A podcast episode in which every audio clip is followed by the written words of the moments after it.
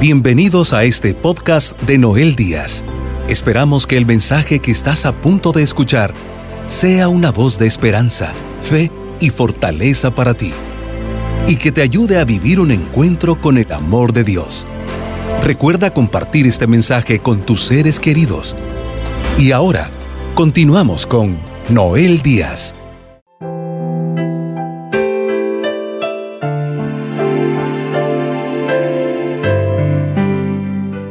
Queridos amigos, que la paz y el amor de Jesucristo el Señor esté en su corazón. ¿Queremos que haya alegría en el cielo? Pues nosotros podemos llevar esa alegría al corazón de Dios, al corazón de Jesús. ¿Cómo lo podemos hacer? Pues hoy vamos a hablar directamente de este tema que trae alegría al cielo donde nos espera el Señor de señores y el Rey de reyes, que ciertamente muchas veces nadie quiere pensar en, partir de este mundo. Pero bueno, yo creo que los que creemos en la resurrección de Jesucristo sabemos que hay una vida mejor después de esta vida. Pero eso no significa que no veamos que en esta vida hay muchas cosas y muchas bendiciones que Dios tiene para nosotros, para que disfrutemos porque aunque estamos rodeados de tantos males, de tantas cosas que suceden en nuestro entorno, tantas luchas, muchas veces fracasos, caídas, eh, donde hemos sido víctimas de abuso, donde ha habido personas que quieren dañarnos. Bueno, hay de todo, incluyendo el mayor enemigo que es Satanás, que busca robarnos la felicidad. Pero en medio de todo esto, hay cosas bellas que hay que ver, las cosas que tenemos a nuestro alcance y de las cuales le tenemos que dar gracias a Dios. Pero hoy vamos a tocar un tema por el cual Jesucristo vino a este mundo. Si yo le pregunto a usted, ¿usted qué piensa? ¿Cuál es la razón por la que el Padre envió a su único Hijo? Yo pienso que habría diferentes versiones, pero realmente él vino con una misión muy definida, definida, que es que usted y yo lleguemos al cielo. Hola, lo, lo puedo poner de otra forma. La razón por la cual Jesucristo vino y murió en la cruz, que le llamamos a Jesús Salvador, es porque Él quiere nuestra felicidad. La salvación significa felicidad, seguridad, armonía, paz. Y la salvación la podemos iniciar en este mundo, experimentarla desde ya aquí para que un día sea para siempre. Entonces Jesús viene a proclamar la buena nueva. La buena noticia es la misericordia de Dios. La buena noticia es el amor de Dios. ¿Para quién? Para los pecadores. Entonces la misión de Jesús de llegar a esta tierra no es solamente para poder sanarnos de nuestras enfermedades, de nuestras carencias. Jesús vino para algo mayor, para nuestra salvación.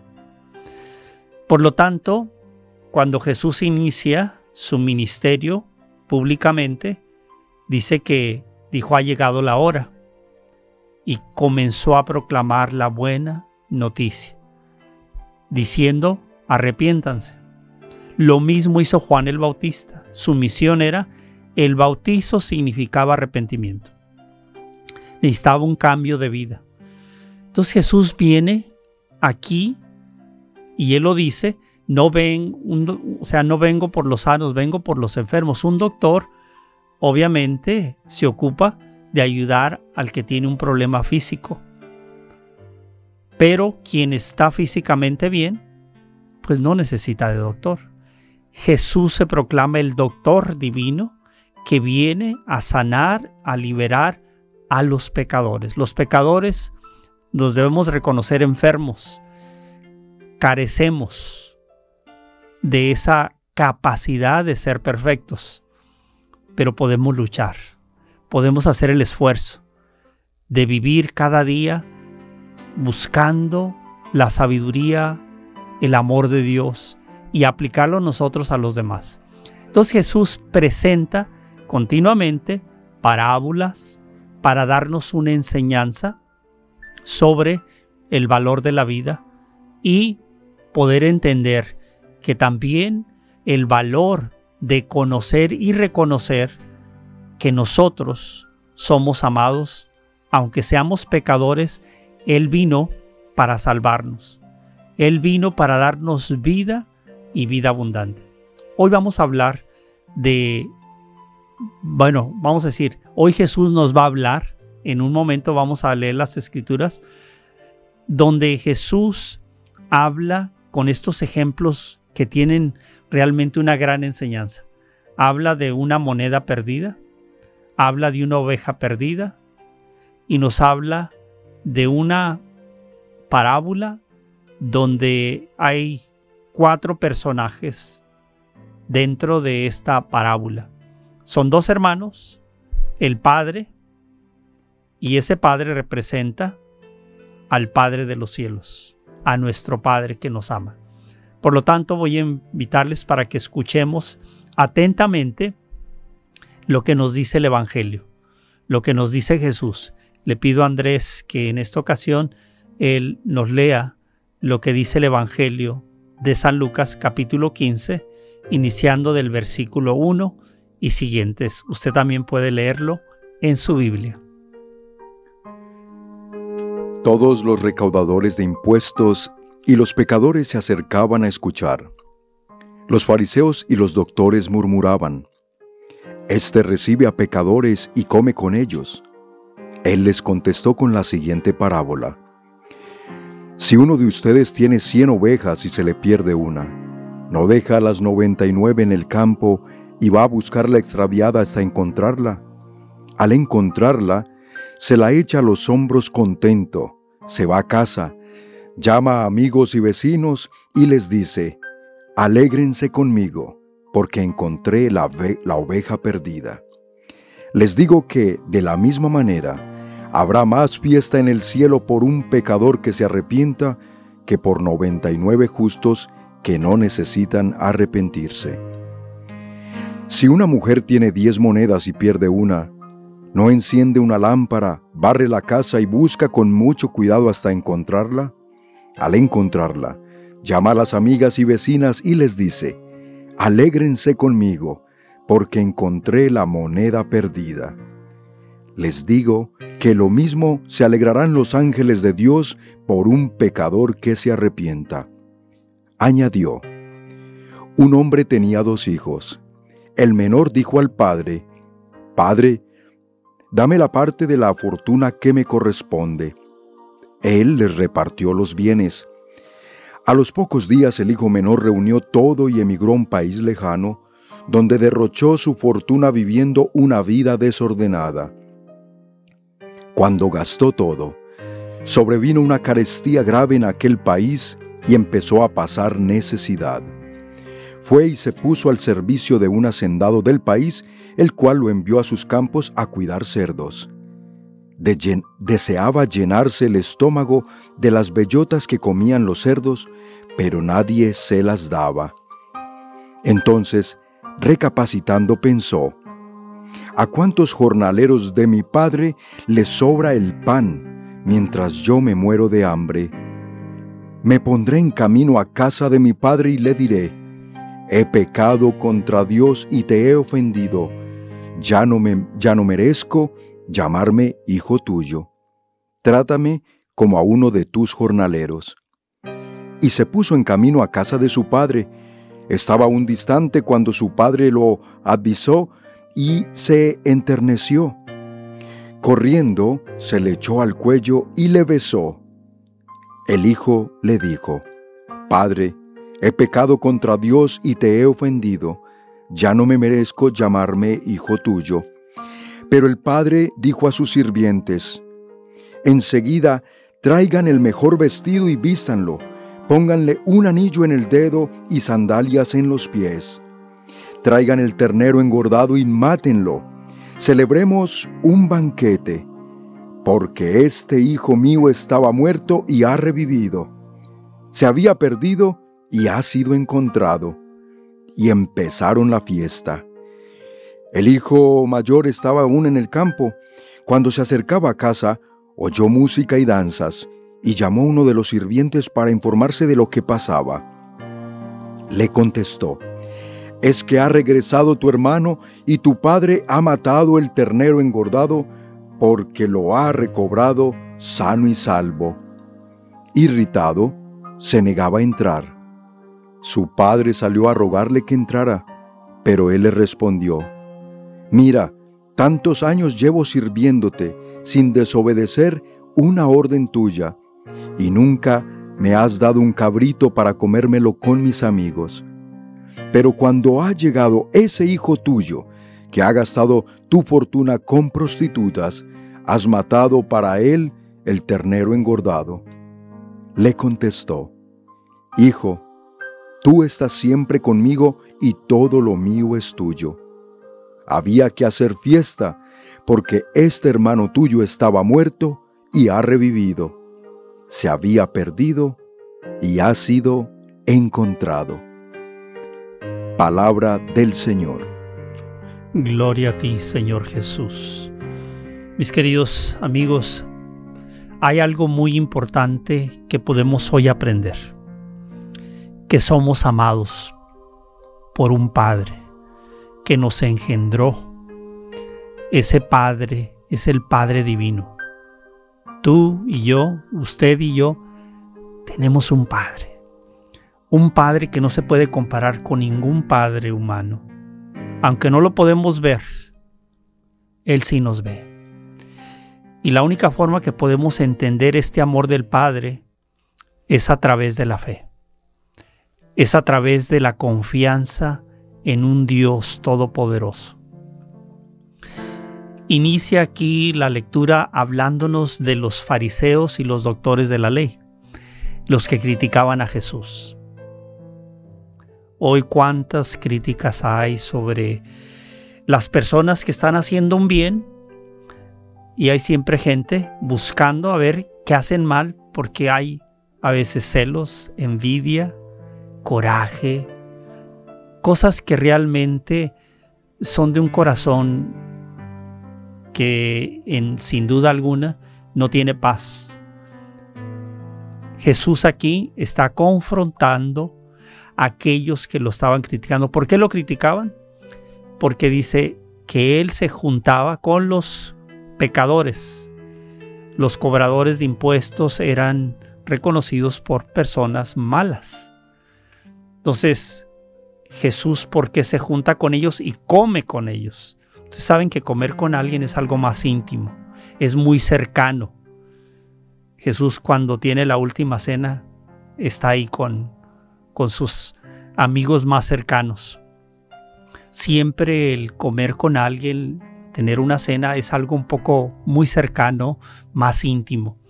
Entonces es cuestionado por qué Jesús estaba tan cerca a estas personas que para los más cercanos al templo, que eran los fariseos, que hay que decir una cosa, no todos los fariseos eran en contra de Jesús, la mayoría sí, había unos que no. Entonces lo están cuestionando por qué Él está con los malos. Si Él se proclamaba como el Hijo de Dios, que el que venía del Padre, que eso es lo que no aceptaban ellos. Si Él viene del cielo y viene, ¿cómo está mezclado con los malos? Y entonces Jesús tiene que poner en perspectiva cuál es su misión. Y entonces les pone estas parábolas, estos ejemplos, estas comparaciones, para que entiendan y para nosotros entender cuál es su misión. Entonces, primero habla acerca de una oveja. En aquel entonces había muchos pastores que tenían muchas ovejas, que ese era su trabajo, era eh, parte de, de lo que vivían, de lo que hacían. Entonces entendían muy fácilmente estas comparaciones, estas parábolas. Entonces dice que uno perdió una oveja y entonces ¿qué hizo? Se fue en búsqueda de la perdida. Las otras 99 se quedaron seguras. Dice, cuando le encontró, se llenó de alegría. Hay un canto que habla de las 100 ovejas, ¿no? Que dejó las otras, pero no las abandonó las 99, las dejó seguras, pero se fue por esa única que se había perdido. ¿Quién es esa oveja perdida? ¿De qué está hablando Jesús? De los pecadores. ¿Por qué Él está con los pecadores? Porque viene a rescatarlos. Viene a ofrecerles una mejor forma de vida. Viene a buscarlos para que ellos puedan encontrar la vida abundante. Entonces eso que está diciendo Jesús aplica para nosotros. Un arrepentimiento, un volverse a Dios, un metanoia, que es la palabra griega que utilizamos nosotros, la convertimos en conversión. Ciertamente es un cambio de mente. Entonces, si un ser humano no tiene una conversión hacia algo mejor, seguirá viviendo una vida muy difícil. Jesús vino para que nosotros tuviéramos un cambio de vida. Ese cambio de vida se le llama arrepentimiento. Cambiamos la forma de pensar por una forma que adaptamos, que podemos nosotros decidir no pensar de esa manera. Muchas veces el arrepentimiento lo tenemos, eh, vamos a decir, medido, que es del pecado, de la maldad. Por ejemplo, si alguien está eh, queriendo matar a alguien, pues es un pecado. Si alguien está en las drogas, pues está viviendo eh, esclavo de, la adicción, es un, es un pecador. Si una persona roba, pues es un pecador. Si una persona, bueno, a eso le llamamos entonces cuando hablamos de la conversión, del arrepentimiento, es como que lo pensamos siempre en cosas así. Pero también la conversión habla de cambiar nuestra forma de pensar hacia los demás. Mucha gente no mata, no roba, pero tiene odio en su corazón. Eso necesita una conversión. Muchas personas no tienen odio con alguien, pero de cualquier cosita se preocupan y hasta se enferman, caen en depresión, en tristeza, y eso cambia su actitud hacia los demás. No son amables, no sonríen, pareciera que siempre están enojados, enojados, y se dicen, si supieran, ¿por qué estoy así? Muchas veces llegamos a sentirnos víctimas y actuamos como víctimas, y todo eso también necesita un cambio. No podemos complicarnos la vida tanto por otras personas que de alguna forma quizá no nos valoran. Pero yo lo he dicho muchas veces y lo seguiré diciendo. Cuando una persona te hizo daño hace tiempo o te está queriendo hacer daño, si tú le prestas mucha atención, le estás dando poder sobre ti. Si empiezas a guardar coraje sobre esa persona, le estás dando poder sobre ti que te siga dañando. Porque el rencor, los sentimientos contra esa persona, es una fuerza que viene de afuera que te está afectando. Entonces ahí se ocupa también un cambio de vida, un arrepentimiento. Esa no es una forma. Jesús no murió en la cruz para que viviéramos así, sino vino para que viviéramos en libertad. Jesús vino para liberarnos, para darnos libertad. Pero a veces nos complicamos demasiado la vida. Entonces Jesús aquí muestra que si el pastor perdió una oveja fue por ella, fue por nosotros. Sigue el pastor de pastores que es Jesús buscando la oveja perdida. Nosotros tendríamos que identificarnos, ¿me siento que estoy perdido o me siento que estoy seguro y en el camino seguro? Si me siento, si soy humilde y reconozco que ando en malos pasos, si estoy perdido, necesito entonces que el pastor de pastores me rescate y después me ponga en sus hombros. Entonces voy a crear alegría en el corazón del pastor, de pastores Jesús. Pero Jesús aquí habla del cielo y dice, que hay alegría en el cielo cuando un pecador se arrepiente. que 99 justos. No quiere decir que le resta valor a los 99, sino que simplemente los 99 ya están felices, ya están celebrando. Pero el que no puede celebrar la vida es el que está perdido. Todavía esa persona vive en una vida de miseria, de dolor, de tristeza, de angustia, de ansiedad, de sentirse solo o sola, de no sentirse amado o amada. Pero cuando logramos entender la misericordia de Dios, podemos descubrir el amor que nunca vamos a encontrar en esta tierra a ese nivel. Pero se ocupa la fe, se ocupa acercarnos a Él. Y finalmente, también Jesús nos habla de una moneda perdida. Eh, y esa moneda la pierde esta persona y después que la encuentra, quiere celebrar que la encontró. Ciertamente, en este caso, está hablando también de lo mismo.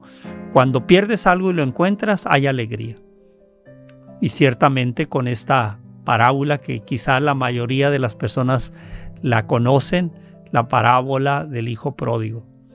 Jesús nos presenta aquí tres personajes, primeramente, a un padre que tiene dos hijos, uno mayor y uno menor. Y describe aquí que el menor se atreve a pedirle a su padre, que no ha, fallecido, es una falta de respeto, porque las herencias se daban una vez que fallecía la persona. Entonces este padre no ha fallecido. Y dice, dámelo por adelantado, ¿no? O sea, no quiero esperar que te mueras, papá, ya dámela, porque quiero ser libre, quiero hacer las cosas que yo quiero. Y el padre le concede darle la parte de su herencia. Aquí vemos un padre comprensivo, pero que también quiere darle la libertad a su hijo de aprender de la vida, que lo que él quiere no es lo correcto, pero no te voy a limitar. Mucha gente pregunta, ¿por qué Dios permite esto? ¿Por qué Dios no, no hace esto? En este caso aquí podemos tener una enseñanza. El padre hubiese dicho, te vas a meter en serios problemas, vas a hacer muchas cosas que no están bien si te doy la herencia. Pero este Padre no dijo que no. ¿Por qué? Porque Dios Padre nos crió y nos da la libertad de elegir el bien o el mal. Si nosotros elegimos el mal y logramos aprender que ese no es el camino, que eso no nos produce felicidad, no nos produce paz, necesitamos tener un arrepentimiento. Eso va a cambiar nuestra historia. Pero si no tenemos el arrepentimiento, pues seguiremos en el camino. Y aquí pone el ejemplo de este hijo. Se le dio la herencia, se fue y dice que empezó a vivir una vida de placer, por lo que por lo que después nos damos cuenta por el hijo mayor. No lo sabíamos antes, sino hasta cuando el hijo mayor le dice a su padre, él se gastó la herencia eh, con prostitutas, o sea, malgastó su dinero haciendo el pecado, haciendo lo malo. Y entonces Está muy enojado el hijo mayor. Entonces, ciertamente se equivocó. Se equivocó, sufrió y pone aquí el proceso para aquellas personas que viven por un momento alegría, placer, que muchas veces dice personas, ¿por qué estas personas les va tan bien siendo personas que no son buenas? Son personas que tienen maldad en su corazón, tienen esto, pero pareciera que todo le está yendo bien. Siempre lo he dicho, cada persona que hoy esté actuando equivocadamente, pero le esté yendo bien, quizás económicamente, con salud y todo lo demás, fama, reconocimiento, tarde o temprano, si no se arrepiente, va a pagar un precio muy alto. Entonces nosotros dejémosle eso a Dios. No ocupamos nosotros vengarnos ni caer en el odio, porque le estamos dando poder a las personas. Dejárselo a Dios este personaje nos indica eso. En un momento con todo el dinero era feliz. ¿Cuántas personas dicen cuando estaba bien, tenía muchos amigos y muchas amigas? Placer, todo. Pero fracasé, todos se fueron, me dejaron. ¿Por qué? Porque muchas veces la gente está con uno cuando uno tiene algo que ofrecer. Pero en este caso, ¿qué sucede? sucede que ustedes y yo estamos en un mundo donde podemos llegar a experimentar cosas parecidas a las que experimentó es que nos dejamos llevar por el enemigo, por el mundo, queremos placer, fama, todas estas cosas que nos atraen como seres humanos. Pero tenemos que tener la sabiduría de cómo manejar nuestros sentimientos, pues Él se fue yendo hacia abajo de tal manera que estaba cuidando cerdos, o sea, tocó fondo, llegó a lo más bajo. Y estando ahí, hasta quería comer, deseaba comerse la comida que comían los cerdos. O sea, Jesús lo pone en una perspectiva que esta persona llegó a lo más bajo. Pero cuando estaba ahí, muchas personas cuando están abajo dicen, ya mejor me quito la vida, ya mi vida ya no sirve, ya qué voy a hacer, he fracasado, he hecho las cosas mal, nadie me quiere. Y la gente se hunde más y se mete más en ese mal que está, en esos vicios, en ese pecado, en todo eso. Pero hay otras que en este caso tenemos que imitar a este hijo. Dice que se puso a pensar, al fin se puso a pensar y dijo, cuando estaba con mi padre estaba muy bien. Hasta los trabajadores de mi padre están mejor que como yo estoy. Regresaré a la casa de mi padre. Jesús aquí pone en perspectiva el momento de arrepentimiento, el momento de un metanoia, de un cambio de vida, de una forma de ver las cosas diferentes. Entonces él opta por enfrentar la vergonzosa situación de lo que él hizo, de llegar con su padre y que quizá el padre lo iba a rechazar, pero regresa con al padre y muestra el padre cuánto lo amaba. Dice que desde antes que llegara salió el Padre a su encuentro. ¡Wow! Aquí Jesús nos presenta el amor misericordioso de un Padre, como les decía al principio, que nos ama. Sale a su encuentro. Nosotros como padres, los que tenemos hijos, cuando uno de nuestros hijos hace algo, pues nos hace y nos causa mucho sufrimiento, y el hijo pareciera que no le importara, ¿Lo estamos esperando con los brazos abiertos por lo general? No, nos es muy difícil. Pero aquí Jesús presenta un Padre con una actitud totalmente diferente a la nuestra. Le había dado la mitad de la fortuna, lo que a él le correspondía, y ahora llegaba sin nada. Todo el trabajo que hizo el padre para trabajar todos los años, este hijo se lo tiró y en malos pasos. Pero llega el hijo y él no solamente sale a su encuentro, dice que lo abraza y lo besa. ¡Wow! Ese es el amor de este Padre del que anunciamos. Por eso anunciamos la buena noticia. Jesús vino a hablarnos de este Padre. Jesús murió en la cruz mostrándonos el amor que Él y su Padre nos tienen.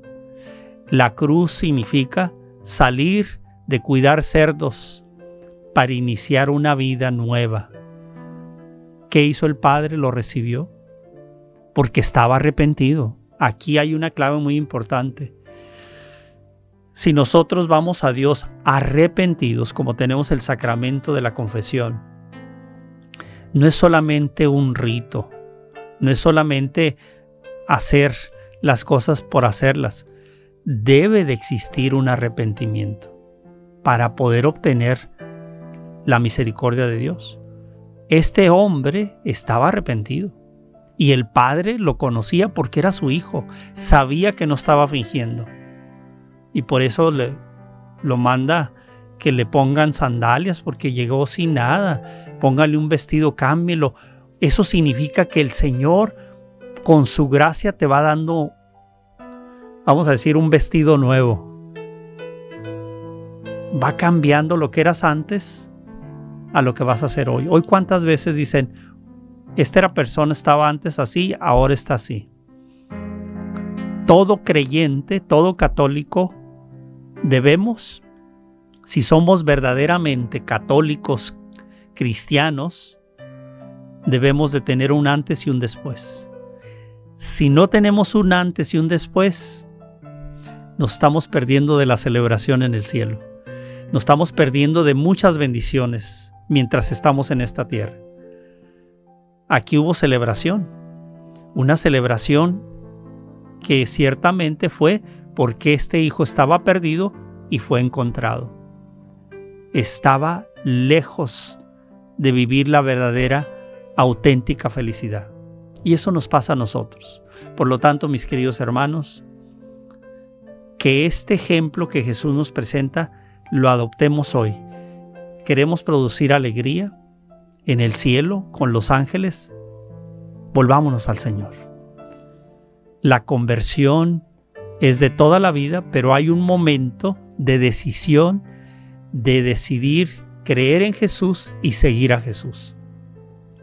Esa decisión nos lleva a marcar cada día nuestra vida unidos en oración, pidiéndole a Dios, a Jesús, cómo poder caminar, cómo afrontar los retos que tenemos, cómo salir de las situaciones. Todo está en una relación con Jesús. Cuando ya hay ese cambio de vida, ese arrepentimiento, ese metanoia, comienza una relación con el Dios Todopoderoso a través de Jesús. Y ahí es comienza nuestro caminar, nuestra forma de ver las cosas diferente y comenzamos a no complicarnos la vida tanto. Todas esas preocupaciones, lo que podamos hacer, lo hacemos, que esté a nuestro alcance de, de los problemas que hay o de los desafíos. Pero las cosas que están fuera de nuestro alcance, se las encargamos a Dios. Porque nosotros no podemos. Y Jesús dice, ven a mí. Entonces ahí es un acto de fe. Yo debo de cambiar mi forma de vida, de estar cargando con todas estas cosas que están fuera de mi alcance. Se las voy a llevar a Jesús y voy a experimentar paz porque tengo confianza en el Señor. Si no tengo confianza, las voy a cargar yo y me van a deprimir. Pero señal de que tienes fe y confianza en el Señor, de que eres un verdadero seguidor de Cristo, se las entregas a Él y Él te va a dar el descanso, Él te va a dar la paz. Así es de que adelante queridos amigos, hoy causemos alegría en el cielo si nos volvemos al Señor. Y si ya hemos tenido nuestro encuentro con Jesús, renovemos ese encuentro y digamos, Señor, mm, un día estaba muy mal, me convertí, pero he comenzado a desviarme. Ok, volvamos a la casa del Padre que Él nos espera con los brazos abiertos. Porque ese es el amor con el que Él nos hizo llegar este mensaje de misericordia a través de su Hijo. En este momento te damos gracias, Padre Celestial, Padre nuestro, tú que vives, tú que estás en el cielo y que también estás presente en la vida de tus hijos. Solo tú conoces a aquellos que hoy sufren la soledad, todos aquellos que son víctimas porque alguien les ha hecho daño o les está haciendo daño. Mira, Señor, con ojos de misericordia a cada uno de nosotros que te hemos fallado, que no hemos sabido llevar a cabo nuestra tarea, nuestra misión en este día. Mira a todos los que hoy se han unido en esta reflexión, en la cual tú nos miras como esa oveja que amas y que no quieres que se pierda y si se ha perdido, tú has salido hoy al encuentro. Hoy nos quieres mostrar que hay alegría cuando se encuentra esa oveja perdida. Hoy nos quieres mostrar que eres un Padre del amor que nos esperas si queremos regresar a mantener y tener esa relación contigo. Aunque hayamos fracasado, aunque hayamos pecado, hoy volvernos a ti implica una decisión. Y yo te pido por aquellos que toman la decisión de regresar a ti, de entregarle todo al que todo lo puede, que eres tú. De consagrarnos, de entregar nuestra vida para poder estar en el camino seguro. Camino difícil en esta vida, pero seguro cuando estamos guiados por el Espíritu Santo y por el Padre que nos ama a través de su Hijo. Te pido en este momento aquellas personas que están abriendo su corazón, que puedan decirle a Jesús en este momento, Jesús, yo te recibo en mi corazón, toma mi vida, te la entrego así como está. Estoy arrepentido, arrepentida. Quiero volver a ti. Reconozco que has venido para salvar lo que estaba perdido Reconozco que soy un enfermo por el pecado, pero tú has venido para sanar, para liberar. Y aquí estoy, Señor Jesús. Sáname, libérame. Pon en mi mente y en mi corazón pensamientos de acuerdo a tu voluntad. Quiero vivir una vida nueva. Quiero dejar el antes para iniciar el hoy y el después tomado de tu mano, Señor Jesús. Te doy gracias por este momento de gracia, por este kairos, que es el momento de Dios que me invitas a acercarme a ti. Y en ese momento tú sientes, querido amigo, amiga, que Él te recibe con amor, que Él te ama y que en esa cruz lo dio todo por ti. Acepta su amor incondicional con tu sí, con tu arrepentimiento, con tu deseo de cambio de vida. Y Él no quedará soltarte de su mano. Unidos pedimos todo esto y te damos gracias por lo que haces en este momento con cada persona que te reconoce como el Señor y Salvador de su vida. Te damos gracias y todo lo pedimos en el nombre de Jesucristo, nuestro Señor. Amén. Sabemos que por medio de este mensaje, hoy has recibido palabras que edificarán tu vida. Para seguir recibiendo los mensajes de Noel Díaz, no olvides suscribirte a su canal de YouTube Noel Díaz y seguirlo en sus redes sociales con el nombre de Noel Díaz Esne. También puedes visitar la página web www.elsembrador.org para enterarte de los horarios de sus programas de televisión y radio en vivo. Asegúrate de suscribirte a este podcast y compartirlo con tus seres queridos. Agradecemos tu sintonía el día de hoy.